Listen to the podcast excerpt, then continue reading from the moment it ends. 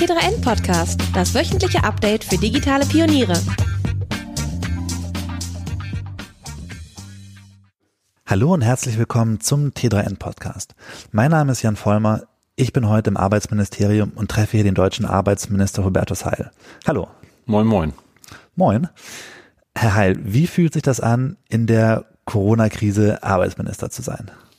Ja, es ist schon eine Riesenaufgabe, weil neben der Tatsache, dass wir in dieser Pandemie erstmal damit beschäftigt waren, die Gesundheit von Menschen zu schützen mit den sehr einschneidenden Maßnahmen, wir uns vor allen Dingen im Arbeitsministerium um die wirtschaftlichen, sozialen Folgen äh, kümmern. Da geht es zum Beispiel um die Sicherung von Arbeitsplätzen. Das ist ja ein erheblicher wirtschaftlicher Eindruck und Kurzarbeit ist da unsere wichtigste erste Brücke gewesen über ein tiefes wirtschaftliches Tal. Jetzt geht es darum, die Wirtschaft wieder anzukurbeln, gleichzeitig für Arbeitsschutz zu sorgen am Arbeitsplatz.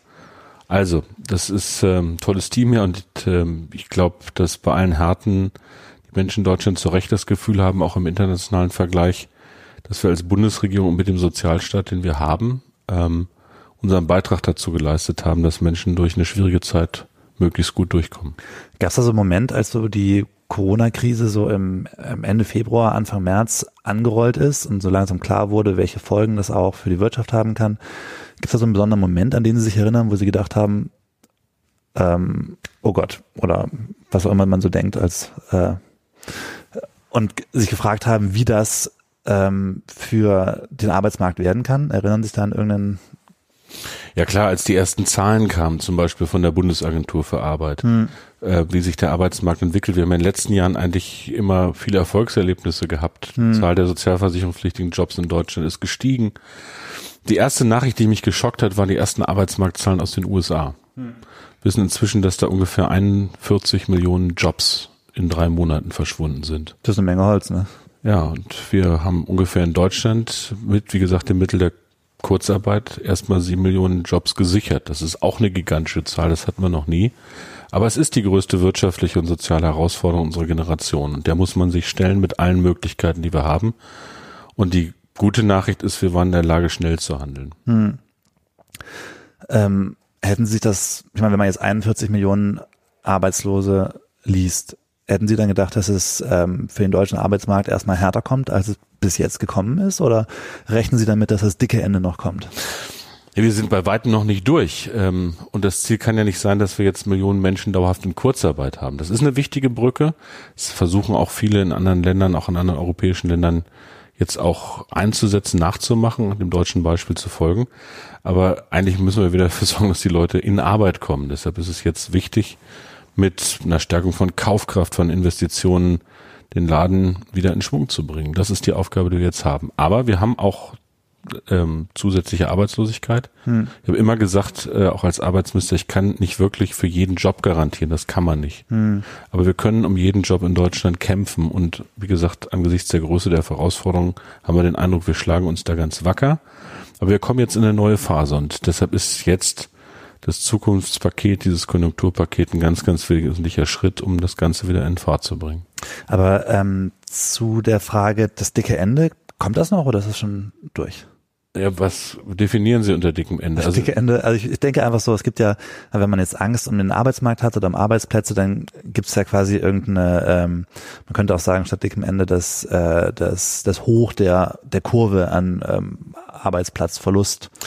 Wenn man seriös ist, kann, kann das keiner genau prognostizieren, weil es stellen sich ein paar Fragen. Kriegen wir zum Beispiel im Herbst eine zweite Infektionswelle, mhm. was wir verhüten müssen? Oder andere würden sagen, was Gott verhüten mag, aber dazu führt, dass wir einfach auch ähm, vorsichtig sein müssen. Ich habe das erlebt, als wir mit einer Ökonomin verbunden waren, die äh, interessanterweise in Singapur saß. Die haben wir dazugeschaltet, um über die wirtschaftliche Lage zu sprechen. Die hat dann aus Singapur berichtet, einem wirtschaftlich recht erfolgreichen, aber sehr autoritären Staat. Die hatten das Gefühl, die Pandemie im Griff zu haben, ein paar hundert Infektionen nur noch. Dann haben sie gelockert, haben zum Beispiel Leute reingelassen, die als Bauarbeiter aus Fernost da bauen sollten. Die haben die eingefärcht in Massenunterkünfte. Mhm. Die haben sich, da muss man sagen, infiziert und das hat zu einer zweiten Welle geführt und mit einem wirtschaftlichen Schaden. Also das müssen wir vermeiden. Deshalb ist, wie gesagt, Infektionsschutz und auch Schutz am Arbeitsplatz ein ganz, ganz wichtiges Thema hier. Mhm. Ähm, das zweite ist aber, wie gesagt, ähm, wir sind der ganzen wirtschaftlichen Situation Gott sei Dank nicht wehrlos ähm, ausgeliefert, sondern wir können das Richtige tun, ähm, um Massenarbeitslosigkeit, die wir vor fünf, zehn, 15 Jahren noch als ein großes Thema äh, in Deutschland hatten, nicht zum Dauerphänomen zu machen. Ist schon auch ein Fahren auf Sicht jetzt erstmal. Ja, aber wie gesagt, äh, auch in dem Gefühl, man hat ja verschiedene Phasen. Es gibt so eine Ak Akutphase, durch die sind wir jetzt einigermaßen gut durch, sowohl was das Infektionsgeschehen betrifft, als auch was die Frage der wirtschaftlichen Folgen betrifft. Jetzt kommt eine Phase sozusagen, die Wirtschaft wieder anzukurbeln. Und wir erleben gleichzeitig, dass sich auch strukturell ganze Menge Dinge verändert. Ich habe immer das Gefühl, Corona ist wie so ein Brennglas. Hm. Man sieht im Guten ähm, vom Verhalten von Menschen wie im Schlechten, ähm, was im Land los ist. Also wir erleben Dinge, die es vor Corona schon gegeben hat, die gut waren, die uns jetzt helfen. Und wir erleben äh, zum anderen Dinge, die vorher nicht in Ordnung waren, zum Beispiel die Verhältnisse in der Fleischverarbeitungsindustrie, hm. ähm, die jetzt zu einem besonderen Problem geworden sind. Und das Ganze, da mache ich mir gar keine Illusionen, wird auch ein Riesenbeschleuniger für die Veränderung unserer Wirtschaftsstruktur, unseres Arbeitens sein. Es wird auch ein Brandbeschleuniger für Digitalisierung sein beispielsweise. Ist das gut oder schlecht aus Ihrer Perspektive? Wir müssen was draus machen. Also es ist äh, auf der einen Seite so, dass zum Beispiel für die Veränderung von Arbeitswelt die Frage, zum Beispiel wie viele Jobs durch auch Digitalisierung verschwinden werden und welche neue entstehen werden, die Zeiträume wahrscheinlich enger werden. Es wird hm. nicht in vier, fünf Jahren so sein, sondern es geht jetzt schneller. Hm. Ähm, und darauf muss man sich einrichten, zum Beispiel indem man massiv etwas dafür tut, dass die Beschäftigten von heute auch die Chance haben, die Arbeit von morgen zu machen. Das Thema Qualifizierung, Weiterbildung kriegt eine ganz, ganz dringende Relevanz. Da waren wir vorher schon dran, haben auch eine ganze Menge auf den Weg gebracht, aber wir müssen es jetzt noch schneller umsetzen. Um es gab ja dieses Zukunft, nee, Arbeit für morgen Gesetz, glaube ich. Ja. Ähm, wenn ich mich jetzt richtig erinnere, war da aber nicht so viel Qualifizierung drin. Also wenn ich mich jetzt, also ich meine, ich bin jetzt kein Experte für dieses Gesetz, aber ähm, ich muss das schon sein äh, durch. Sie wahrscheinlich schon, aber ganz kurz dazu noch, noch. Aber soweit ich weiß, konnte man sich nur weiter qualifizieren lassen, wenn man in Jobs gearbeitet hat, die akut gefährdet waren. Und jetzt nicht sagen, ich meine, also es gab nicht den Punkt, wo man hätte sagen können, hey, ich bin, ähm, ich bin Autoschlosser, ich habe das Gefühl, mein Job könnte langfristig vielleicht verloren gehen. Ich habe eine Lehre, ich möchte jetzt ähm, Data Scientist werden. Also für diesen konkreten Fall habe ich da jetzt nichts drin gesehen. Mm, da würde ich widersprechen. Also ähm, das ist ja nicht sozusagen ein Knopf, den man da umlegt oder einen Schalter, sondern das Arbeit von Morgen Gesetz, das wir übrigens beschlossen haben ähm, hm. und was uns sehr helfen wird, gibt einen ganzen Instrumentenkasten für den Strukturwandel. Ich mache mal ein paar Beispiele. Es gibt ja zum Beispiel den Transformationszuschuss. Das heißt, wenn Unternehmen in betriebliche Weiterbildung investieren, ähm, weil ein großer Teil der Beschäftigten neue Qualifikationen braucht, da gibt es die Möglichkeit, auch mit Mitteln der Bundesagentur für Arbeit diese Investitionen zu unterstützen, und zwar sowohl die Kosten ähm, der Qualifizierung als auch den Arbeitsgeldausfall in der Zeit, in der die Leute qualifiziert werden. Ein anderes Instrument ist das der sogenannten Transfergesellschaften, also wenn Unternehmen Arbeitsplätze abbauen beispielsweise, dass sie in eine Transfergesellschaft kommen, in denen wir das besser auch mit Weiterbildung verknüpfen können. Und das Dritte ist, wenn Kurzarbeit länger dauert, bin ich dafür, auch Kurzarbeit besser mit Qualifizierung zu verknüpfen. Das sind nicht alle Instrumente. Sie haben es eben angesprochen. Es geht ja nicht nur um betriebliche Weiterbildung, sondern manchmal auch ganz handfest um Umschulung. Aber ich habe den Eindruck, dass wir jetzt einen ganz guten Instrumentenkasten haben, um diesen Strukturwandel der Arbeit zu begleiten. Aber ich sage auch, es ist nicht nur eine Frage der Finanzierung. Es geht für die Beschäftigten immer um drei Dinge. Es geht um Geld, um Zeit mhm. und auch um Orientierung. In welche Richtung soll ich mich eigentlich weiter entwickeln. Was will ich? Was kann ich? Was brauche ich, um anschlussfähig zu sein in einem sich rasant handelnden äh, Arbeitsmarkt? Da haben wir ein Problem vor allen Dingen für Menschen, die ihrer Leben nicht so gute Bildungserfahrung gemacht mhm. haben. Wir wissen, dass die, die tolle Bildungserfahrung gemacht haben, dazu neigen, auch Weiterbildung in Anspruch zu nehmen. Aber die, die mal irgendwie einen Misserfolg hatten, die scheuen sich oft oder haben Sorgen oder Ängste oder was auch immer zu versagen, was immer da sein kann. Das ist ganz mhm. menschlich. Also der Begriff vom lebenslangen Lernen, den Politiker immer so leicht sagen, den nehmen viele Menschen eher so als Drohung wahr. Mhm. Lebenslang, da klickt ja schon das Wort Knast auch drin für einige. Also wir brauchen auch eine andere Kultur, andere Institutionen für, für eine lernende Gesellschaft und auch eine Veränderung unserer Institutionen. Aber wenn ich es richtig verstanden habe, also dieses Arbeit für Morgen Gesetz richtet sich jetzt schon größtenteils an die Jobs, die konkret bedroht sind. Also es ist nicht so, dass man sagen könnte, ich habe grundsätzlich das Gefühl, dass mein Job auf 20, ähm, 25 Jahre vielleicht irgendwie wegrationalisiert werden könnte, sondern schon irgendwie hauptsächlich also ich meine, ich will ja nicht sagen, dass es falsch ist, das ist nur meine Beobachtung. Nee, also die, die, das ist sehr weit gestrickt. Im Gesetz steht, dass alle Branchen, die im Strukturwandel sind, hm und das heißt nicht, dass da jetzt gleich so ein Arbeitsplatz abgebaut werden muss. Das kann auch viel früher sein. Oder übrigens, wo es Fachkräftemangel gibt, hm. die Gelegenheit haben, das äh, wahrzunehmen. Und es wird schon in vielen Bereichen eingesetzt. Zum Beispiel im Strukturwandel der Automobilindustrie, aber auch im Bereich der Pflege, in der Versicherungswirtschaft, wo Jobs sich rasant verändern. Hm. Das gab ein Vorläufergesetz, das sogenannte Qualifizierungschancengesetz. Und mit dem Arbeit von Morgen Gesetz rollen wir das jetzt auf breiter Front aus. Also die Zugangsvoraussetzungen sind da leicht. Es ist kein Rechtsanspruch. Hm. Es ist eine Ermessensentscheidung der Bundesagentur für Arbeit. Die prüft auch die Qualität. Wir können ja nicht für, ich sag's mal ein bisschen flapsig, ähm, und bitte, da darf sich keiner auf den Schlips getreten fühlen. Für jeden Kurs Trommeln auf Gomera das Geld der Versicherten einsetzen. Also das hm. ist nicht eine Weiterbildung, sondern es muss schon ähm, zur beruflichen Wirklichkeit passen. Hm. Wenn Sie jetzt, ähm, ich meine, man hat ja immer so Ideen, wenn man solche, ich gehe mal davon aus, wenn man so äh, Initiativen für Gesetze einbringt, dass man auch eine gewisse Idee hat, was so der ideale Outcome ist. Wenn man das jetzt runterbrechen würde auf, sagen wir mal, eine Person, die in irgendeinem Betrieb arbeitet, was wäre so Ihre Wunschvorstellung, wenn Sie sagen würden, das muss passieren für in diesem Beispiel für diese Person, ähm, damit es ein gutes Gesetz war, damit es funktioniert? Was wäre so ein Musterbeispiel? Wissen Sie, wie ich meine? Das muss, muss helfen. Ich sage ein Beispiel, wenn ähm, jemand zum Beispiel im, im Kfz-Handwerk eine ordentliche Ausbildung gemacht hat und jetzt verstärkt mit Themen der Elektromobilität zu tun hat, darf man den Anschluss an die Entwicklung nicht für die Arbeit verlieren. Hm. Die größere Vision, um diesen großen Begriff mal zu nehmen, die hinter diesem Weg steckt, die ich habe, ist, dass wir ähm, zukünftig nicht mehr nur das Risiko von Arbeitslosigkeit absichern. Also wir haben ja eine Arbeitslosenversicherung, sondern dass wir stärker die Beschäftigungsfähigkeit sichern. Hm. Also den Weg, wenn Sie so wollen, von der Arbeitslosenversicherung zur Arbeitsversicherung. Ich hätte gerne eine Bundesagentur, die irgendwann eine für nicht nur für Arbeit ist, sondern für Arbeit und Qualifizierung, hm. um Brüche im Erwerbsverlauf ähm, tatsächlich äh, aufzumachen. Das geht dann irgendwann auch zur Frage, schaffen wir Rechtsansprüche, schaffen wir sowas wie ein, ein Weiterbildungskonto für Menschen, das man im Leben auch nutzen kann. Das ist der Weg, den ich beschreiten will und dafür machen wir jetzt große Schritte. Hat Corona dem das Ganze beschleunigt im Sinne von, dass man gemerkt hat, okay, ähm, die Welt wird digitaler, jetzt müssen wir Druck machen? Ja klar. Also wir erleben das ja in ganz praktischen Beispielen. Sie ist früher, Homeoffice ist in vielen Bereichen nicht möglich. Und jetzt war es in der Not notwendig und möglich. Das erleben nicht immer alle als besonders äh, romantisch. Also gerade wenn man äh, neben Homeoffice auch noch Homeschooling für Kinder machen kann, ist, kann das ziemlich belastend sein. Einige auch als Gefahr der Entgrenzung von Arbeit ins Private.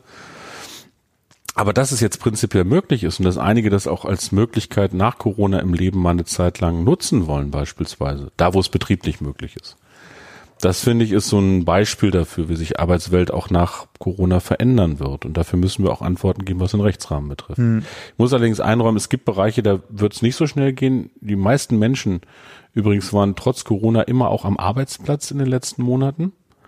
Ähm, also an der Kasse beispielsweise im Supermarkt oder in der Pflegeeinrichtung oder auf dem LKW. Also man darf auch nicht so tun, als seien jetzt alle gerade im Homeoffice gewesen. Es ist eine Riesenzahl gewesen von Menschen, aber die meisten eben nicht. Hm. Und da fällt was anderes auf, nämlich, dass die, die dann immer so als Heldinnen und Helden des Alltags äh, bezeichnet wurden, ähm, auch vor Corona schon verdammt wenig Geld verdient haben, weil die Tarifbindung da so niedrig ist. Das ist auch eine Sache, die aus meiner Sicht dauerhaft nicht so bleiben kann. Das sind Menschen, die waren oft nicht sozusagen im öffentlichen Fokus, im Licht. Die sind jetzt ans Licht gekommen und äh, der Begriff systemrelevant hat ja da eine ganz neue Bedeutung bekommen. Früher waren das mal irgendwelche Banken, für die man das behauptet hat. Ich mag den Begriff gar nicht so. Aber wir erleben, dass es Leute gibt, die den Laden am Laufen halten. Und das sind jetzt nicht immer die hipsten und tollsten Berufe. Mhm. Die wird es aber auch weiterhin geben. Wenn ich jetzt Pflegerin oder Pfleger bin ähm, und ähm, merke, dass ich ähm, verdammt wenig Geld dafür verdiene, dass ich verdammt viel arbeite, ähm, was müsste passieren, um mich im Rahmen des Arbeit für Arbeit für Morgen Gesetzes für eine Fortbildung zu qualifizieren. um Arbeitgeber sprechen und sagen, pass auf, ich will beispielsweise mich weiterbilden. Sagen wir mal zum Beispiel äh, von der Pflegehilfskraft zu einer examinierten Kraft und du kannst mich auch gebrauchen, du hast ein Problem mit Fachkräften. Und da sagt er, ja, würde ich gern machen. Was machen wir denn da? Da kann man darauf hinweisen, dass es dafür äh, auch finanzielle Förderung gibt der Bundesagentur für Arbeit. Dann meldet man sich beim örtlichen Arbeitsamt oder beim Jobcenter nicht, sondern wirklich bei der Bundesagentur für Arbeit ähm, und bespricht das und kann dann gefördert werden ähm, beim beruflichen Aufstieg. Vergibt nicht auch die oder würde nicht auch eine Gewerkschaft in dem Sinne, die ähm, das organisieren? Und meine Frage ist dann so ein bisschen, was passiert, wenn ich in einem Job arbeite, der vielleicht nicht ganz so offiziell ist, dass ich äh, in einer Gewerkschaft organisiert wäre oder ähm, vielleicht auch nur einen Werksvertrag habe oder eben aus diesem Muster rausfalle? Nee, es geht tatsächlich nur für Leute, die, die angestellt sind. Also im Sinne von, sie zahlen in die Arbeitslosenversicherung. Mhm. Weil die finanziert das ja und ich kann nicht Leistungen aus der Arbeitslosenversicherung für die Arbeitgeber und Beschäftigte ähm, einzahlen, rausnehmen äh, für Leute, die da nicht einzahlen. Das heißt, da wenn ich jetzt nicht eingestellt wäre, sondern halt wie immer mehr Menschen tatsächlich irgendwie ein Gig-Worker wäre und irgendwie gelegentliche Aufträge mache für Fudora, Fahrradfahrer oder sowas, dann komme ich da nicht ran. Ja, da brauchen wir andere Lösungen. Und das werden wir im Herbst auch präsentieren. Ich bin der festen Überzeugung, dass in der Plattformökonomie, über die wir ja reden, ganz mhm. tolle neue Möglichkeiten stecken Geschäftsmodelle, auch für viele ähm, neue Arbeitsmöglichkeiten. Aber wir aufpassen müssen, dass man Digitalisierung da nicht mit Ausbeutung verwechselt. Und das mhm. betrifft zum Beispiel bestimmte Lieferdienste und Plattformen. Da gibt's andere Instrumente, äh, durchaus auch aus Steuern finanziert äh, und auch Programme zu Qualifizierung und Weiterbildung. Äh, also da ist auch schon viel möglich. Aber es ist nicht über dieses Arbeit von morgen gesetzt, das, wie gesagt, ähm, ähm, ja aus Mitteln der Bundesagentur für Arbeit eingesetzt wird zu machen. Wir haben ohnehin mhm beim Thema Weiterbildung, Digitalisierung nach meinem Eindruck nicht so einen, den einen Schalter oder so eine Same-Size-Fits-All-Lösung für mhm. alles, sondern wir brauchen da differenzierte Instrumente und die haben wir aber auch. Wir kennen das. Buchhaltung kann ganz schön nervig sein. Muss aber nicht. Mit Zefdesk geht das alles online, digital und super einfach. Belege erfassen, auch per App, Rechnungen schnell online schreiben und versenden, eine automatische Umsatzsteuervoranmeldung beim Finanzamt und der Steuerberater kann dank Datev-Schnittstelle auch direkt auf alles zugreifen, was er braucht. Damit ist Zefdesk ideal für selbstständige Freiberufler und Startups. Das Ganze natürlich GOBD-konform, made and hosted in Germany. 14 Tage könnt ihr Zefdesk ohnehin kostenlos testen. Für T3N Anhörer gibt's jetzt aber auch noch exklusiv einen zusätzlichen Rabatt, also schaut mal vorbei unter safdesk.de slash t3n100. Bevor wir jetzt über sowas wie Gigworker weitersprechen, ähm, es gab ja nach oder seit ein paar Tagen ist bekannt, was der Inhalt des, ähm, des Corona-Konjunkturpakets ist. Ähm, und dabei auch, ähm, ich glaube, da gibt es das Zukunftspaket mit 50 mhm. Milliarden, ähm, was speziell Zukunftstechnologien fördern soll. Was erhoffen Sie sich davon?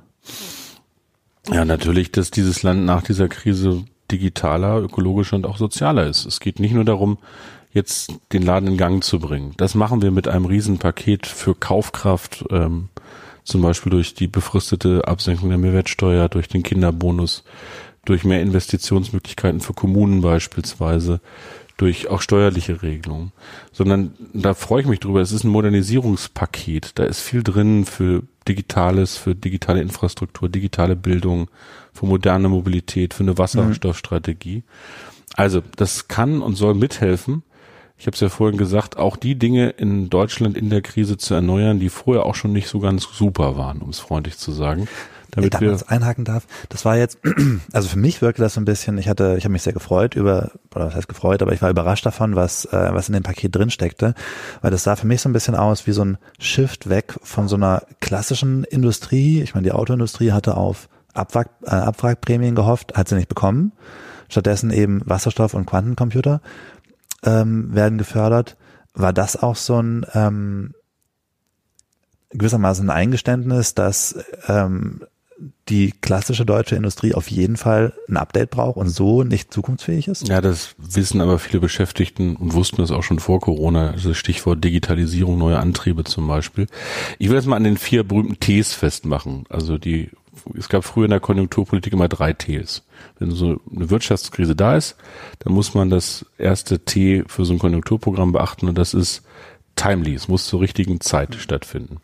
Das ist jetzt erfüllt. Wir haben jetzt die Lockerung und nach den Akutmaßnahmen ist jetzt vernünftig Konjunkturpolitik zu machen. Also zu investieren und Kaufkraft zu stärken und eben nicht in eine Krise reinzusparen. Das zweite ist, äh, ähm, es äh, muss temporary sein. Das ist das zweite T, also zeitlich befristet, damit es wirkt. Und wir haben mit dem Paket 2020, 2021 erstmal im Blick, also um unmittelbar Wirtschaftseffekte zu haben. Das dritte ist targeted, also möglichst zielgerichtet und nicht mit der Gießkanne. Und was neu ist äh, gegenüber klassischen Konjunkturpaketen ist das äh, vierte T, transformative. Also es soll zum, zur Modernisierung der Volkswirtschaft einen Beitrag leisten.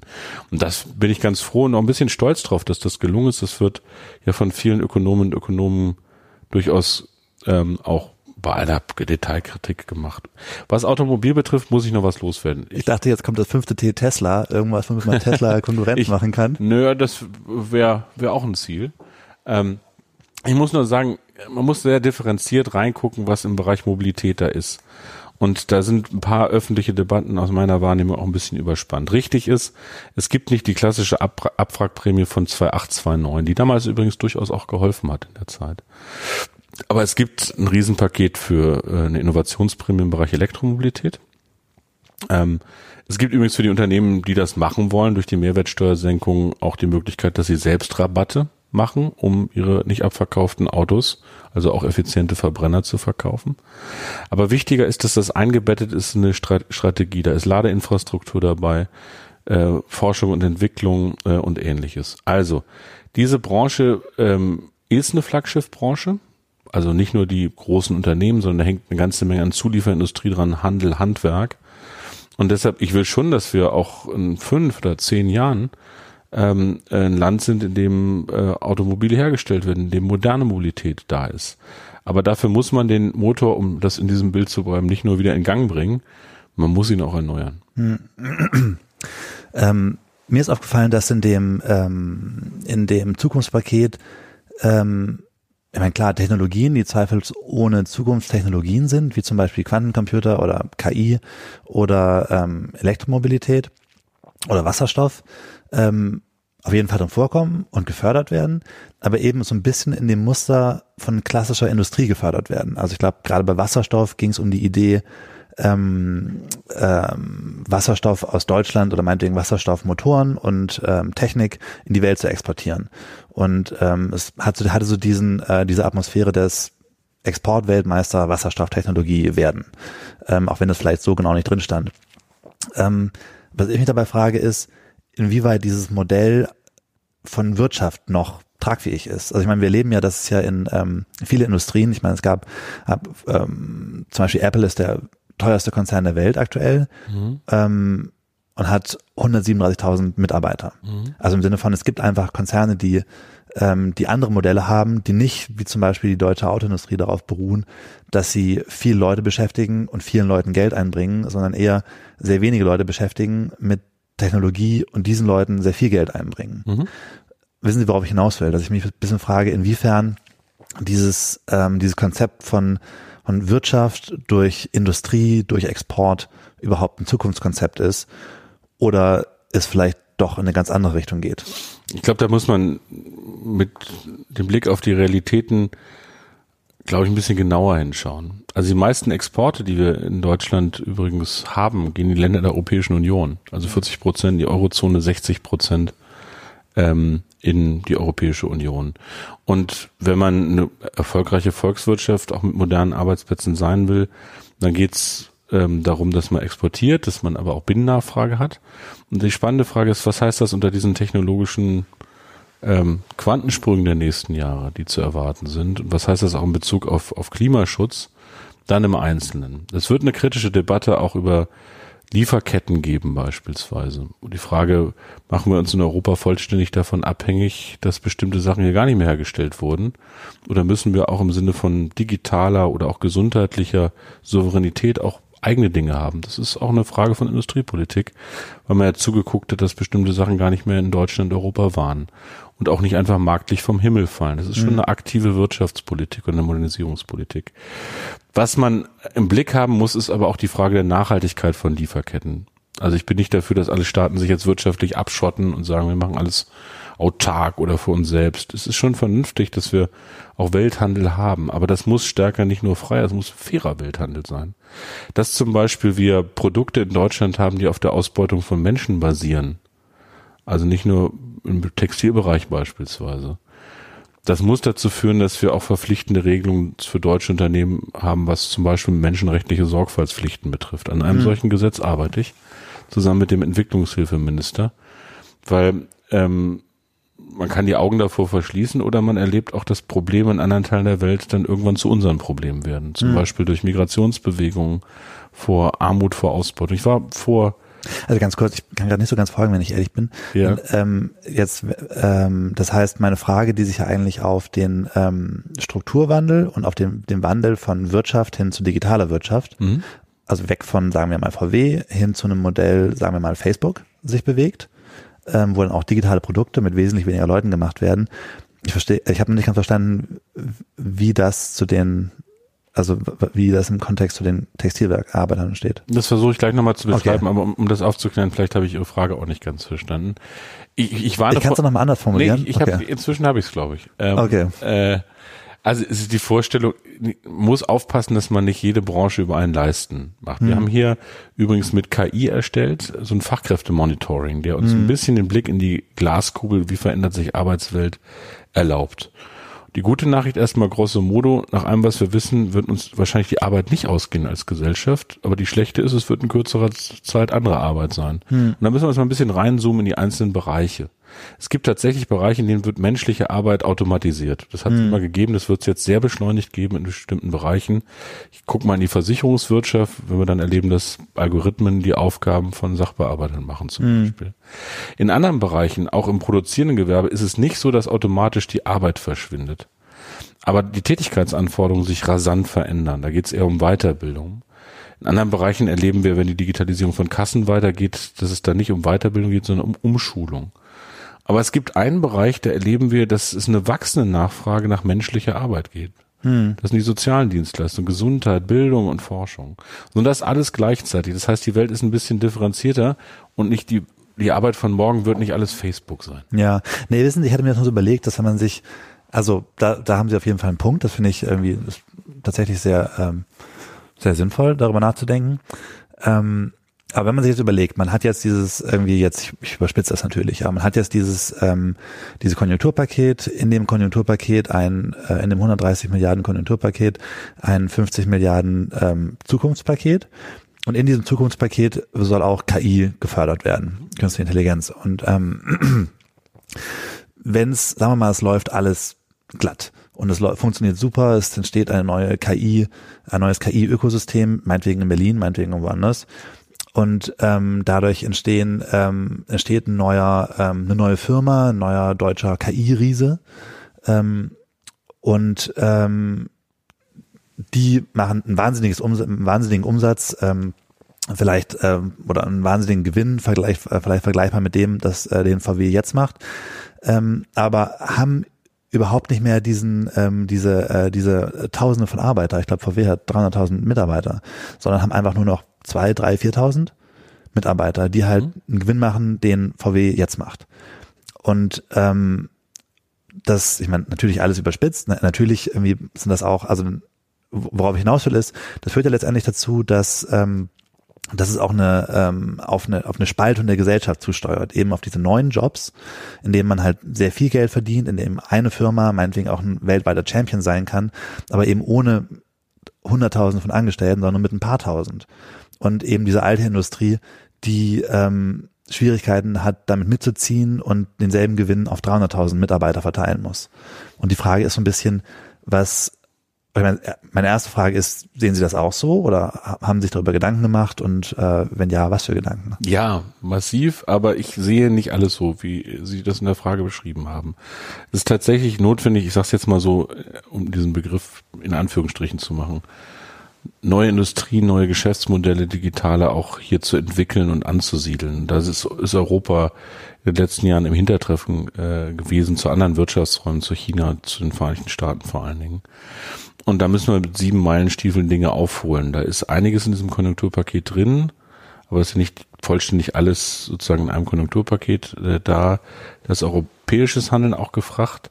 Und da gibt's, muss man eine saubere Analyse machen. Die Vorstellung, dass in den USA zum Beispiel im Ökosystem des Silicon Valley alles vom Himmel gefallen ist, marktwirtschaftlich irgendwie Leute geile Ideen hatten, ist nicht richtig. Da steckt zum Beispiel viel Staat drin. Also in diesem Fall auch äh, öffentliche Forschungsfinanzierung, zum Teil sogar aus der Rüstungsindustrie, ähm, wenn man sich damit wirtschaftshistorisch gestaltet. Ableitung für Europa ist, auch gegenüber China, die auch eine ganz intensive, sehr finanzkräftige Innovationspolitik haben. Wir brauchen eine strategische Digital Industriepolitik, wenn Sie so wollen. Das zweite ist nicht alt gegen neu ausspielen. Dagegen wehre ich mich ein bisschen. Kann sein, dass wenn man an überkommenen Wirtschaftsstrukturen zu lange festhält, die irgendwann weg sein werden. Aber es gibt immer noch die Möglichkeiten, auch Geschäftsmodelle weiterzuentwickeln. Hm. Und dass wir eine starke industrielle Basis noch haben, also 22 Prozent industrieller Wertschöpfung oder Wertschöpfung am Bruttoinlandsprodukt in Deutschland hat irgendwas noch mit Herstellen von Dingen zu tun, ist in den letzten Jahren etwas gewesen, was uns sehr stark gehalten hat, aber ist jetzt besonders herausgefordert. Also es ist nicht alles Disruption im Sinne von musst was zerstören, gibt's was Neues. Das wird's verstärkt auch geben, aber gleichzeitig gibt's auch die andere Fort von Fortschritt, das, was man inkrementellen Fortschritt nennt. Das heißt, aus bestehendem Neues entwickeln. Hm. Ähm, ich finde beide Punkte super spannend. Also ich finde die Industriepolitik spannend und ich finde auch ähm, die Alt gegen Neu Frage spannend und die Frage, wie viel äh, Dinge wir noch brauchen in Zukunft. Aber erstmal zur Industriepolitik. Ähm, ich meine, was müsste denn passieren, damit ähm, diese Innovation oder jetzt dieser imaginäre, diese imaginäre KI-Größe, von der ich eben sprach, äh, damit die äh, in, in Berlin ähm, durchstarten kann. Was, was fehlt da aus Ihrer Sicht noch, was es damals im oder meinetwegen immer noch im Silicon Valley gegeben hat oder gibt? Also es gab vor vielen Jahren, nochmal, es gibt nie hundertprozentige Gewissheiten. Das muss man immer sagen, äh, auch in diesem Bereich. Und wenn ich den Begriff Industriepolitik äh, sage, werden viele Ihrer Hörerinnen und Hörer wahrscheinlich denken, was ist das denn? Das ist jetzt irgendwas mit Dampfmaschine oder klingt bisschen so ja. ja äh, ich meine es eher im Sinne von Industries, ähm, hm. also von von Geschäftsmodellen ähm, und nicht sozusagen nur im klassischen Sinne dessen, was man früher damit gemacht hat. Also, es gab einen Ökonom in den USA, der hat vor 15 Jahren schon mal ein schönes Buch geschrieben, das hieß The Rising of the Creative Class, da ging es immer so mhm. um Kreativwirtschaft. Der hat aber auch, auch drei schöne Ts gehabt. Hat gesagt, eigentlich braucht man für so ein Ökosystem von Innovationen, von Startups, aus denen sich dann irgendwie hoffentlich was Neues entwickelt, drei Ts. Ich glaube, das waren Technology, Tolerance und was war das dritte T? Ähm, Habe ich gerade vergessen. Aber Tesla. Tesla ist es immer noch nicht. Mensch. Also ich krieg's gleich nochmal. Aber vor allen Dingen brauchst du auch Kapital, ehrlich gesagt. Ja. Also da geht es um Gründungsfinanzierung und die Möglichkeiten, äh, die da sind. Weil wir auch erlebt haben, dass wir ganz tolle Startups hier in Deutschland haben, aber wenn die sich ein bisschen entwickelt haben, äh, in so einer zweiten, so einer Seed-Phase, wie man sagt, äh, in einer Wachstumsphase, dann einfach verkauft werden oder aufgekauft werden, äh, zum Teil von amerikanischen oder chinesischen Unternehmen, ist ja für längerfristiges Wachstum solcher Unternehmen auch nicht viel gewonnen. Also mhm. da sage ich jetzt mal außerhalb meines eigenen Bereichs als Arbeits- und Sozialminister ist da eine strategische Politik da. Aber so ein Umfeld für ähm, braucht auch eine weltoffene Haltung. Das meint Tolerance. Und das hat Berlin zum Beispiel. Es ist ja durchaus vor Corona auch immer so gewesen, dass das hier eine ganz attraktive Stadt oder ein ganz gutes Umfeld offensichtlich auch äh, zum Beispiel für Gründer, für Start Startups ist. So, und dann gibt's aber etwas, was mich auch als Arbeits- und Sozialminister ähm, wirklich beschäftigt, nämlich wie macht man eigentlich aus technischem Fortschritt sozialen Fortschritt? Ist ja nicht so, dass das automatisch allen zugutekommt. Zum Beispiel was die Fragen von digitalen Bildungsmöglichkeiten betrifft. Da haben wir eine tiefe Spaltung unserer Gesellschaft. Das erleben wir gerade in der Corona-Phase beim Thema Homeschooling. Die einen haben halt Eltern, äh, die die Kinder äh, am, am Laptop fördern. Die anderen hatten vorher schon schlechte Chancen. Also da müssen wir höllisch aufpassen, dass wir nicht nicht äh, Spaltungen erleben im Mhm. digitalen Wandel. Das ist übrigens ökonomisch auch nicht vernünftig, weil wir, ich habe nämlich das dritte T wiedergefunden, neben äh, Toleranz ähm, und äh, äh, Technologie äh, vor allen Dingen Talente brauchen. Hm. Wenn das jetzt funktionieren würde, also ich bin jetzt wieder in meiner, meinem Wunschdenken, wenn wir jetzt eine, ähm, eine, eine gut funktionierende oder eine viel besser Silicon Valley-artige ähm, Berliner Tech-Branche oder Bubble meinetwegen hätten, dann hätten wir aber auch die Probleme, die es genau im Silicon Valley gibt eben ähm, und auch in San Francisco gibt, ähm, nämlich diese enorme Spaltung, dass man sagt, was ich vorhin schon mal angesprochen habe, dass einige Leute sehr viel verdienen, andere Leute gar nichts mehr. Und wenn man dann sagen kann, klar, die Leute, die viel verdienen, konsumieren ja auch, dann tun die das natürlich, aber eben nur für einen Bruchteil dessen, was man verdient. Und so ein, so ein Essen bei Foodora zu bestellen, ist ja nicht, das ist nicht das, was da den, den Ausgleich schaffen wird. Ähm, wie kann man da ähm, vorgehen und ähm, diese Spaltung verhindern? Ähm, brauchen wir dafür ein äh, bedingungsloses Grundeinkommen oder geht das auch ohne?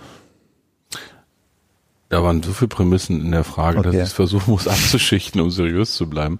Aber ich, ich fange mal damit an. Ähm, die spannende Frage ist ja, wollen wir so einen Wirtschaftsweg gehen? Also sozusagen, es gibt ja verschiedene Formen sozusagen von, von Wegen des Wirtschaftens und der Digitalisierung. Und ich karikiere das jetzt mal einfach. Ich scheint, mir scheint das so zu sein, dass der amerikanische Weg eher ist sozusagen auf, auf, äh, auf äh, unglaublich große Geschäftsmodelle zu setzen, auf Marktbeherrschung oder ähnliches. Vielleicht ist der chinesische Weg der von eher Kontrolle. Die Frage ist, was ist der europäische Weg des Wirtschaftens in der digitalen Zukunft? Und ich finde schon, dass wir versuchen sollten, das, was unsere Werte hier ausmacht, nämlich Marktwirtschaft durchaus mit Sozialstaat und Demokratie zu verbinden eigentlich unser Weg sein muss in dieser Digitalisierung. Also die USA sind ohne Frage eine Demokratie, ähm, auch bei allem, was man über Trump denken mag und eine Marktwirtschaft, aber sind nicht der Sozialstaat, den wir in Europa so sind.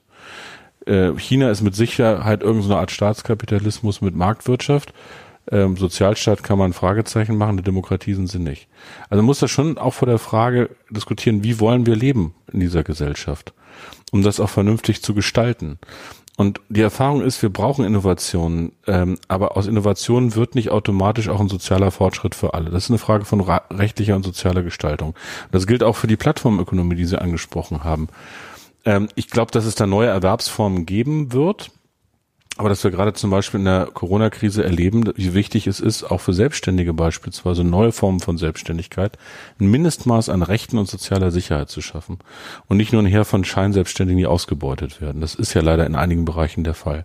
Wo steht denn geschrieben, dass wir uns das bieten lassen müssen als Gesellschaft? Wir müssen Sicherungssysteme entwickeln, dass zum Beispiel auch Selbstständige im Alter abgesichert sind und nicht wie in den USA ins Bergfreie fallen. So, und die andere Frage, bedingungsloses Grundeinkommen, das ist nochmal eine, eine eigene Frage wert. Wir können doch Stellt erstmal bei der ersten Frage bleiben. Dann irgendwie, da hatten Sie schon recht, das, sind vielleicht, äh, das macht vielleicht mehr Sinn, das schichtweise anzugehen. Ähm, das heißt, der Weg jetzt so eine ähm, so Unternehmen der Plattformökonomie in einem deutschen System einzupflegen, wäre über, wie würde das funktionieren? Also wäre das, wäre das eine Umverteilung über Steuern oder wäre das, äh, wie, wie würden Sie das sehen? Eine Absicherung der Gigworker, die da dranhängen oder? Nee, wir werden zwei Dinge äh, machen. Wir werden im Herbst sehr differenziert für verschiedene Formen, da muss man nämlich genauer hingucken, ähm, äh, von Arbeiten in der Plattformökonomie. Also was sind Menschen, die eigentlich tatsächlich angestellt sein sollten, nur Scheinselbstständige sind? Was sind neue Formen? Das hat was mit verschiedensten Modellen von Plattformökonomie zu tun. Wir werden Vorschläge machen im Herbst äh, für ähm, Absicherung und Rechte von Menschen der Plattformökonomie machen. Sehr konkrete arbeiten wir gerade mit Hochdruck dran. Das andere ist ein Vorhaben dieser Koalition. Wir wollen durchaus äh, auch die Selbstständigen das System der Alterssicherung einbeziehen. Es gibt ganz viele, die sind abgesichert, also irgendwelche Architekten sind in Architekten, Versorgungswerken, andere sind freiwillig Handwerker in der, in der Rentenversicherung, aber wir haben eine wachsende Zahl von Menschen, die im Alter nicht ordentlich abgesichert sind. Und dafür werden wir Vorschläge auch machen. Also es ist jetzt nicht irgendwie irgendwann, sondern in diesem Herbst. Aber das, die Frage ist ja auch, wie schafft man es dann, wenn man jetzt sagen würde, hey, Plattform Company aus Berlin, ähm, ihr müsst äh, alle Leute, die über eure Plattform ähm, als, als Gigworker Essen ausliefern oder die, ähm, die sonst welche Jobs über diese Plattform machen, wenn man denen jetzt sagt, liebe Plattform, unter, liebes Plattformunternehmen, ihr müsst die Leute anstellen. Die brauchen eine ordentliche Versicherung, die brauchen äh, ähm, die brauchen Arbeitslosen, äh, Arbeitslosenversicherung und all solche Sachen, dann ist ja die Chance recht hoch bei diesen Unternehmen noch viel mehr als bei anderen Unternehmen, dass sie einfach sagen so, pass mal auf Leute, wir gehen jetzt einfach nach San Francisco. Nee, ich kann es konkreter machen. Also wir haben ähm, erlebt, das war vor zwei Jahren, dass sich irgendwann äh, Kuriere eines Bringdienstes aus Köln an mich gewandt haben. Hm. Die waren alle erstmal ähm, befristet eingestellt und sind dann, weil sie schlechte Löhne hatten, auf eine ganz verrückte Idee gekommen, die wollten einen Betriebsrat gründen, mhm. um ihre Interessen zu vertreten gegenüber dem Unternehmen. Dann sind sie alle rausgeflogen und sind als Scheinselbstständige wieder eingestellt worden. Das mhm. ist wahrscheinlich nach geltender Rechtslage schon Sozialversicherungsbetrug. Das mhm. muss man auch nicht gut finden oder lassen. Aber in diesem Zusammenhang zeigt sich übrigens, dass trotzdem unser auch bestehendes Recht einfach nicht mehr ganz auf der Höhe der Zeit ist. Mhm. Weil eine Frage war, dürften die überhaupt einen Betriebsrat gründen? Weil in unserem Betriebsverfassungsgesetz steht ein physischer Betriebsort. Hm. Für die ist aber ähm, im Wesentlichen die App oder der Algorithmus der physische Betriebsort. Und die spannende Frage ist, ist eine App äh, ein physischer Betriebsort im Sinne des deutschen Betriebsverfassungsgesetzes? Ich will hm. das jetzt nicht vertiefen. Das ist für mich nur eine Chiffre dafür, dass wir unser Recht natürlich fortentwickeln müssen. Aber wir müssen es nicht wegschmeißen. Und ich finde, dass ein paar äh, Dinge nicht einfach sozusagen hingenommen werden müssen. Nach dem Motto, ähm, da muss man alles wegschmeißen. Es gibt keine Arbeitszeitgesetze mehr. Die kann man weiterentwickeln und neu denken und flexibel äh, denken, meinetwegen. Ähm, es braucht keine Gewerkschaften mehr, sagt Jeff Bezos von hm. Amazon. Das sehe ich nicht, denn eins wird auch in der modernen Arbeitswelt nicht verschwinden, dass Menschen sehr unterschiedliche Interessen haben.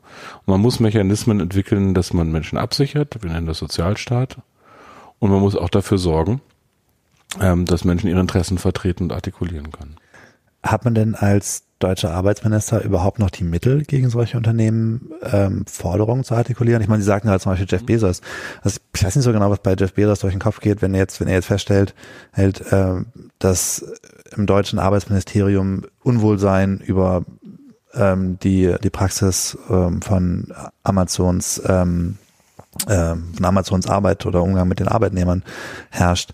Äh, ähm, vielleicht denkt er sich auch einfach so, whatever. Ich meine, also ich meine, das ist ja sehr, sehr, sehr groß, sehr mobil, sehr mächtig. Kommt man da überhaupt noch gegen an als äh, Arbeitsminister oder kann man da noch eine Stimme haben? Naja, also es ist tatsächlich äh, mir ziemlich egal, was der denkt. Ähm, ich bin aber ein Anhänger von einem Rechtsstaat und ähm, in einem Rechtsstaat, in einer Marktwirtschaft, gibt es unternehmerische Freiheiten, Vertragsfreiheiten, aber es gibt auch Rechte und Pflichten. Das ist tatsächlich eine größere Frage in Zeiten der Globalisierung geworden, ob wir das alles immer noch nationalstaatlich alleine hinkriegen. Aber da es kein Weltparlament und keine Weltregierung gibt, obwohl es auch die UNO gibt oder eine internationale Arbeitsorganisation zum Beispiel unter dem Dach der UNO, die ein paar Standards für menschenwürdige Arbeit, da sind wir wieder bei diesen Lieferketten von vorhin, eigentlich völkerrechtlich vereinbart haben, muss unsere Aufgabe sein, ähm, Europa als einen Rahmen zu sehen, auch unsere Vorstellungen und Werte von der Zukunft der Arbeit und des Gemeinwesens umzusetzen. Ich mache es mal praktischer. Mhm.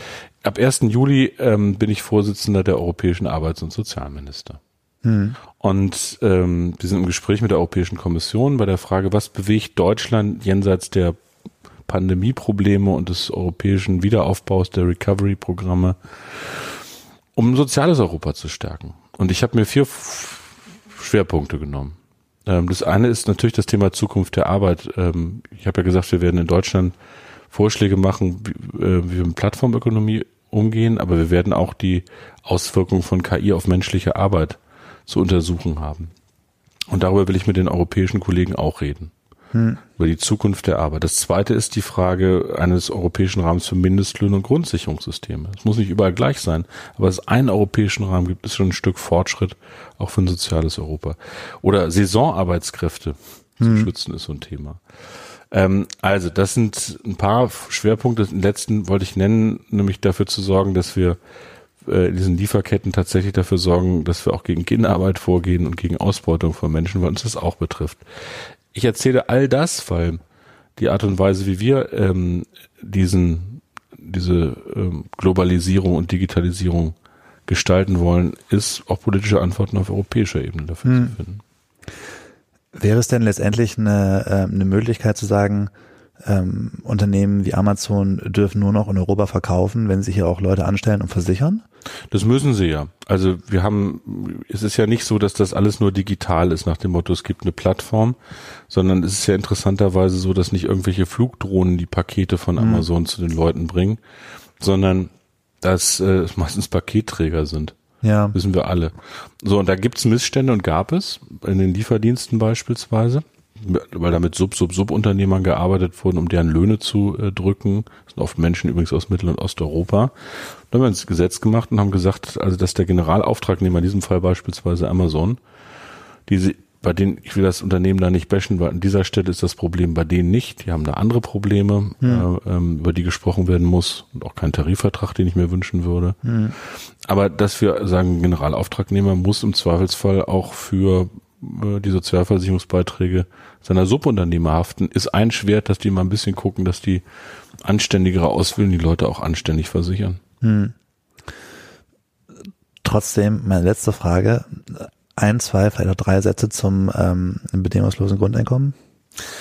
Ich glaube, dass das ähm, erstmal auf den ersten Blick von vielen gut geheißen wird, aber Menschen sehr unterschiedliches damit verbinden. Ich halte das eher für so eine Projektionsfläche. Mhm. Ähm, ich komme zu einem anderen Schluss. Ich bin für eine gute Grundsicherung ähm, und, und ich bin aber dafür, dass wir begreifen, dass wir eine Arbeitsgesellschaft bleiben werden, denen Arbeits- und eben auch ähm, Erwerbsarbeit nach wie vor ganz wichtig ist für Menschen. Für die meisten Menschen ist Arbeit mehr als Broterwerb. Hm. Ähm, das ist natürlich der wesentliche Zweck von Arbeit, dass man Einkommen hat. Aber es ist auch Kolleginnen und Kollegen zu haben, es ist was zu leisten, es ist auch, hat auch eine soziale Dimension zu arbeiten. Wer es nicht glaubt, muss sich mit Menschen unterhalten, die draußen sind. Hm. Insofern, ich bin eher dafür, dass wir ein anderes Bild machen. Ich habe es vorhin beschrieben, dass wir nicht sozusagen, äh, dass wir unseren Sozialstaat unbürokratischer machen, auch die Grundsicherungssysteme weiterentwickeln, da bin ich dafür. Aber dem Grunde nach möchte ich eher sowas wie eine Arbeitsversicherung, die ich vorhin beschrieben habe. Hm. Dass man auch buntere Erwerbsverläufe, auch mal mit Auszeiten, mit Weiterbildungszeiten, im Jobwechsel, so verlässlich äh, absichert, dass Menschen die Chance haben, Beschäftigten von heute die Chance haben, die Arbeit von morgen zu machen. Was ich nicht will, ist, dass wir irgendetwas haben, wo wir sagen, okay, die Leute kriegen wir nicht mehr unter, kriegen so ordentlich Geld, bleiben aber draußen. Das ist nicht meine, meine Vorstellung von gesellschaftlichem Zusammenhalt. Alright. Ähm, ich glaube, dabei äh, belassen wir es. Vielen Dank für das Interview. Ich fand es sehr spannend. Gleichfalls. Also, wir haben, glaube ich, ein paar Sachen geklärt, auch wenn ich manchmal Ihre Fragen erst verstehen musste und meine ja. Antworten noch nicht gepasst haben. Aber am Ende ja. eine runde Sache. Fand ich auch. Vielen Dank. Ciao. Am Ende möchte ich darauf hinweisen, dass T3N jetzt auch eine Pro-Mitgliedschaft anbietet. Da bekommt ihr unsere Guides, könnt auf das digitale Heftarchiv zugreifen und ihr könnt euch einmal im Monat eine Ask Me Anything Session mit unseren ExpertInnen anhören. Das Angebot findet ihr unter t3n.de slash go-pro.